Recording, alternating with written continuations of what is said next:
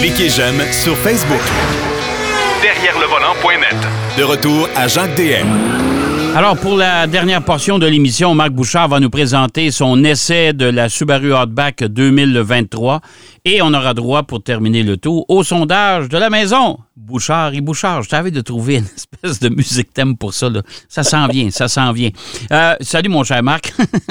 Salut. non, non, mais je vais trouver une espèce de, de présentation pour ça. Là, ça va être le fun. Euh, Dis-moi, Subaru Outback 2023. Euh, tu es allé au lancement. Moi, j'ai vu des photos. Euh, encore une fois, j'ai de la misère à me faire une tête sur la, le style de la voiture. Moi, j'aime pas beaucoup. Honnêtement, j'aime vraiment pas ça.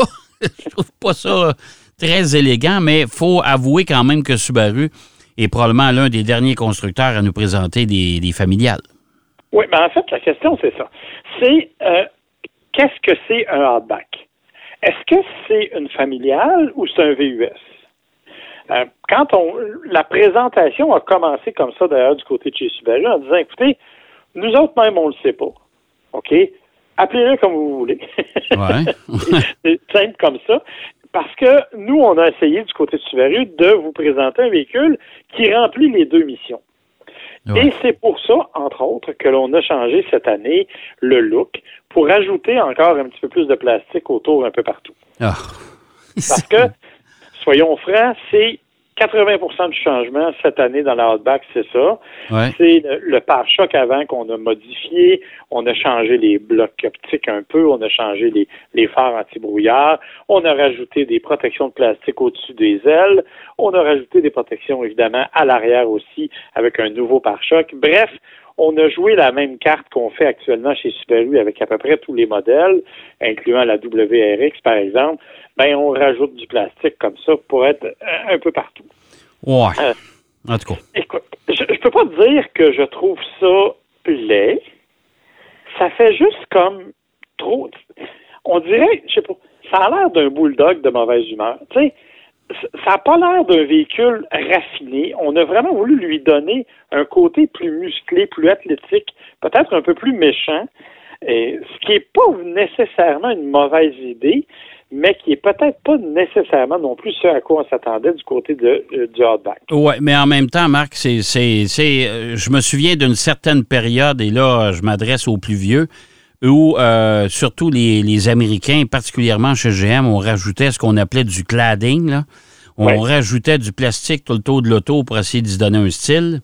Euh, au bout de deux ans, le cladding commençait à disparaître parce qu'on perdait des morceaux. Euh, tu sais, moi, je, je trouve ça. Elle est pas belle. C'est pas beau. C'est, c'est, c'est, c'est-à-dire que la, la voiture en soi, mais tu sais, tu regardes les pneus, les voies avant, voies arrière qui sont un peu étroites, sont rentrées par en dedans, ça, ça manque de, de, de, de woomph, c- cette voiture-là. Puis moi, le- l'espèce de, de plastique qu'on rajoute autour des ailes, là, mais c'est atroce, ça. C'est pas vraiment pas beau, là.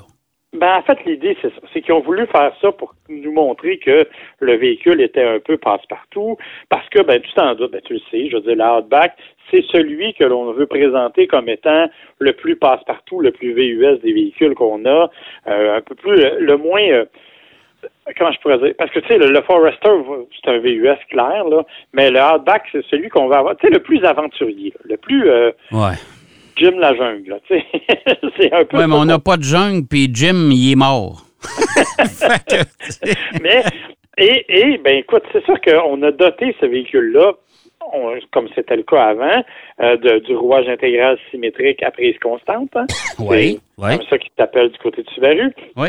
Donc, c'est là, avec le X-Mode, bien sûr, qui permet, dans certaines conditions, entre autres dans des descentes plus abruptes, de- de- d'être utilisé. Il y a même une version qui arrive avec un dual mode X-Mode, donc une double fonction pour le X-Mode. Euh, tu sais, on, on veut vraiment conserver cet élément-là. Euh, mais toi et moi, on a juste changé ça cette année. Ça, puis l'intérieur où on a refait l'infodivertissement. Oui. Euh, puis, puis ce qui est encore une fois pas de mauvaise affaire parce que il fallait passer par deux menus avant pour être capable d'activer les sièges chauffants. maintenant sont directement à l'écran d'accueil. C'est déjà une bonne nouvelle. Et on a changé le EyeSight, le fameux système là, avec caméra de Subaru au niveau de, la sécurité, parce que l'ancienne version, on n'en parlait pas trop fort, mais aussitôt que tu avais du soleil d'en face, il se désactivait parce qu'il était ébloui. OK? Ouais. Là, on, a, on arrive avec une nouvelle caméra qui est capable de reconnaître, entre autres, les couleurs. Donc, on est capable d'améliorer tout ça et ça nous donne un véhicule qui est plus sécuritaire. Pour le reste, on n'a pas changé grand-chose. On arrive avec une nouvelle version, la Onyx. Tu sais que Onyx, on l'a du côté du Ascent, entre autres. Euh, c'est donc une nouvelle division, si tu veux, euh, du côté du Outback. C'est simplement un ensemble esthétique. Il n'y a pas de modification mécanique, pas du tout. Et même au niveau du moteur, ben, Ouais. on a les deux moteurs que l'on connaît déjà. Donc, le 4 cylindres 2.5 atmosphérique traditionnel et le 4 cylindres turbo 2.4 de 260 chevaux. OK. Ça, ça n'a pas bougé, ça n'a pas changé. Ce sont toujours les mêmes mécaniques qui sont euh, en vigueur du côté de, de, de Subaru. Évidemment, quand tu conduis la version turbo, moi j'ai passé l'avant-midi au volant de la première XT, euh, qui, qui est le, le- le top, si tu veux, la- la plus raffinée de la gamme. Euh, j'ai beaucoup aimé ce véhicule-là. La- la- la- le roulement est intéressant. Puis peu importe le type de, d'environnement dans lequel tu évolues, que ce soit sur l'asphalte ou dans des conditions plus difficiles, le véhicule s'en sort très bien. Euh, la, la réponse de la transmission est quand même intéressante et la puissance du moteur est largement suffisante. On s'est promené un petit peu dans des sentiers, dans des routes de gravel, ce qui est correct, ça, ça va aller très, très, très bien. On a fait un petit peu de secteur de boue. Ouais. Là, je t'avoue que j'ai eu plus de misère.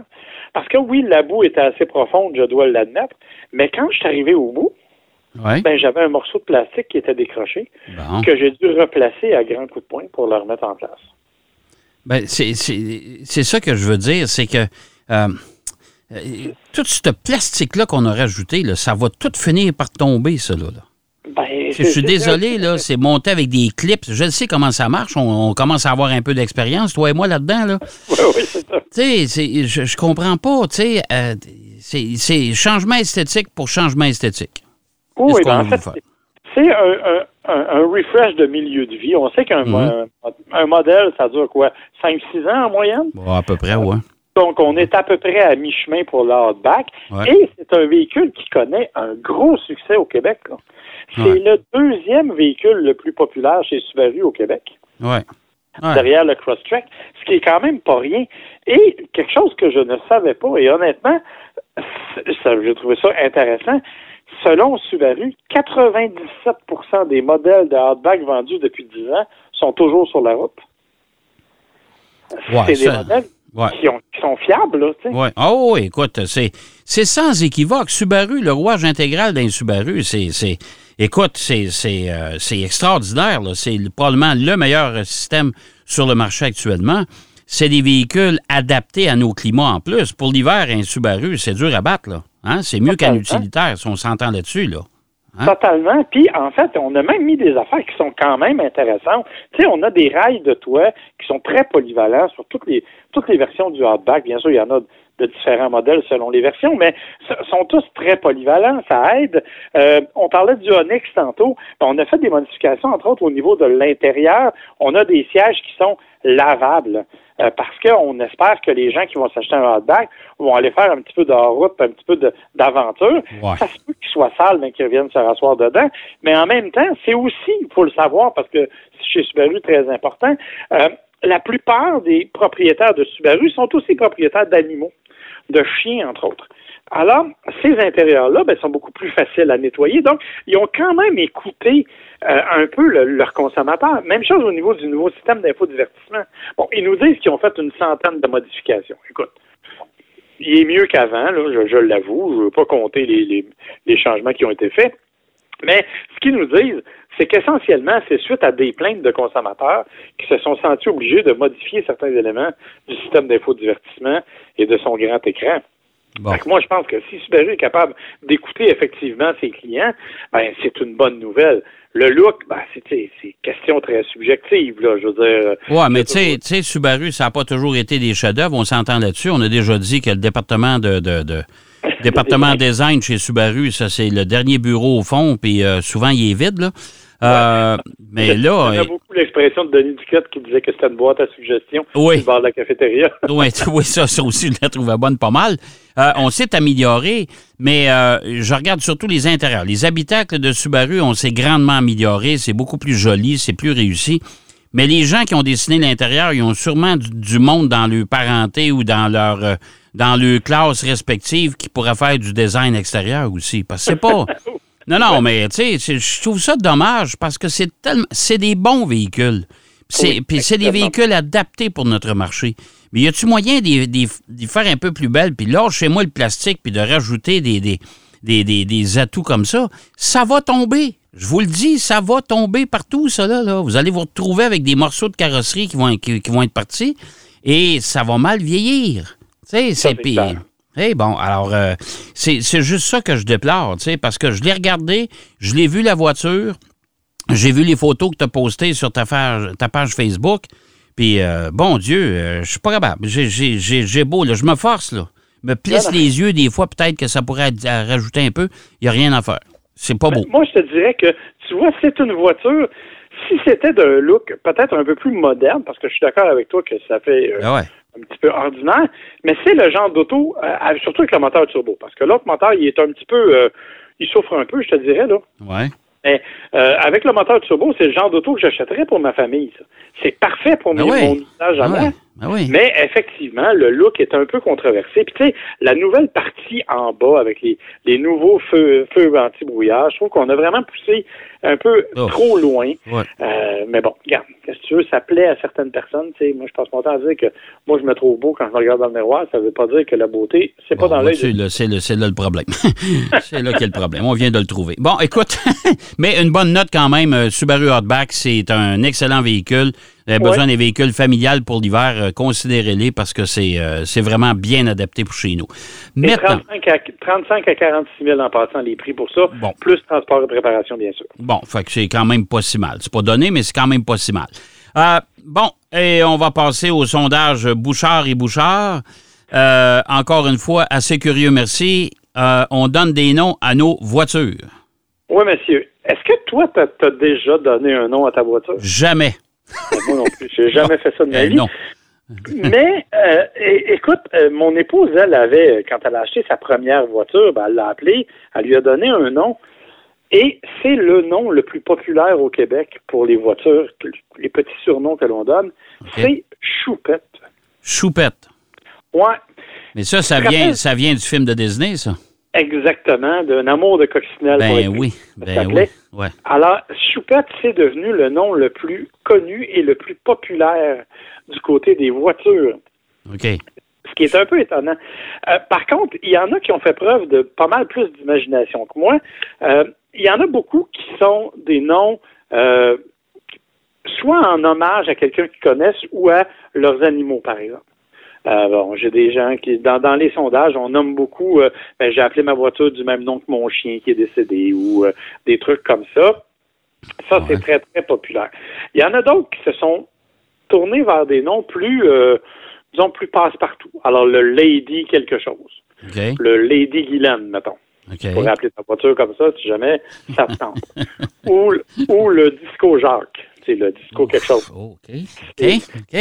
Ça aussi, ça fait partie des noms les plus populaires.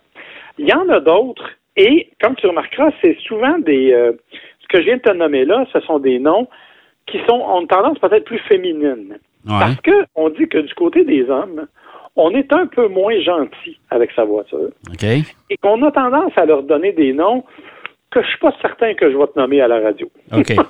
OK. OK. Donc, beaucoup, beaucoup de noms à tendance sexuelle, euh, beaucoup de noms euh, pas très gentils. C'est vraiment particulier. OK. Écoute, on dit que euh, 27% des gens entre 35 et 54 ans ont donné un nom à leur voiture. Ah. 27% C'est quand même beaucoup, là. Ouais. Puis 26% des 34 ans et moins ont fait la même chose. Mais c'est encore beaucoup? Écoute, Oui. c'est le quart, le quart des propriétaires, ça. C'est énorme. C'est énorme. Et on dit que, par contre, seulement 10% prennent la peine de s'acheter une plaque euh, qui portent le nom de tu sais, les fameuses plaques personnalisées. Là. Ouais, mais c'est parce que ça coûte quand même un peu d'argent. Je pense que c'est 250 pièces la première fois. Ouais, c'est 300 dollars plus 35 pièces par année par la suite. Bon, tu sais, fait qu'à un moment donné, euh, ça fait c'est une, dépense additionnelle. Ouais. C'est ça. Ça commence à être une dépense additionnelle. Mais une fois ça dit, on se dit, OK, comment font les gens pour choisir leur nom? Ben, imagine-toi que j'ai trouvé un site qui s'appelle AutoSimple où on te donne des suggestions et des trucs pour trouver un nom idéal à ta voiture. Non. Alors, ce qu'on dit, c'est qu'il faut d'abord que ça matche ta propre personnalité. Ah. Il faut que tu aies une voiture qui correspond à ta personnalité et donc le nom aussi. Ouais. Mais il faut aussi que tu utilises, par exemple, la personnalité de la voiture. C'est sûr que tu sais, tu peux nommer ton char Jacques, Jacques la Cadillac, Ouais. c'est peut-être un peu moins winner, mais bon, il y en a. Alors, après ça, on utilise autre chose, d'autres facteurs. Par exemple, euh, l'utilité que tu as, le genre de la voiture, est-ce que c'est un, un masculin ou féminin, des trucs comme ça. Et après ça, on utilise les couleurs de la voiture. Alors là, tu vas te retrouver avec une Black Beauty, avec une veuve noire, par exemple, avec euh, des trucs comme ça. Ce qui est très, très populaire, tu sais, tu vas l'appeler Casper, mettons, si elle est blanche, OK. pour en, en hommage au fantôme. Euh, Il y en a qui l'ont appelé Marshmallow ou Ah, Ouais, ouais, ou Blanche-Neige, évidemment. Ça. Ah. Bref, il y en a comme ça de tous les noms. Et après ça, l'autre élément, ben, c'est, on utilise souvent des noms de célébrités. OK. Ben, célébrité étant relatif, là. Ouais. Euh, un des noms qui est très, très populaire, semble-t-il, Ouais. que moi, j'ai jamais entendu, mais c'est Balou. Balou, c'est le gros ours dans le livre de la jungle. Ouais, moi aussi, j'ai j'ai pas. Non. c'est- Ben, j'ai jamais entendu personne me nommer, euh, me, me parler de sa voiture, par, puis y avoir donné un nom. Fait que c'est, c'est- on est mauvais juge, c'est un peu. Hey, mon cher Marc, c'est déjà terminé. Mais il n'y a pas de problème. Écoute, pense à ça, puis tu Ouais. me diras c'est quoi le nom de ta, ta, ta mini la semaine prochaine. OK, parfait. Salut, Marc. Bye, bonne semaine. Bye, bonne semaine.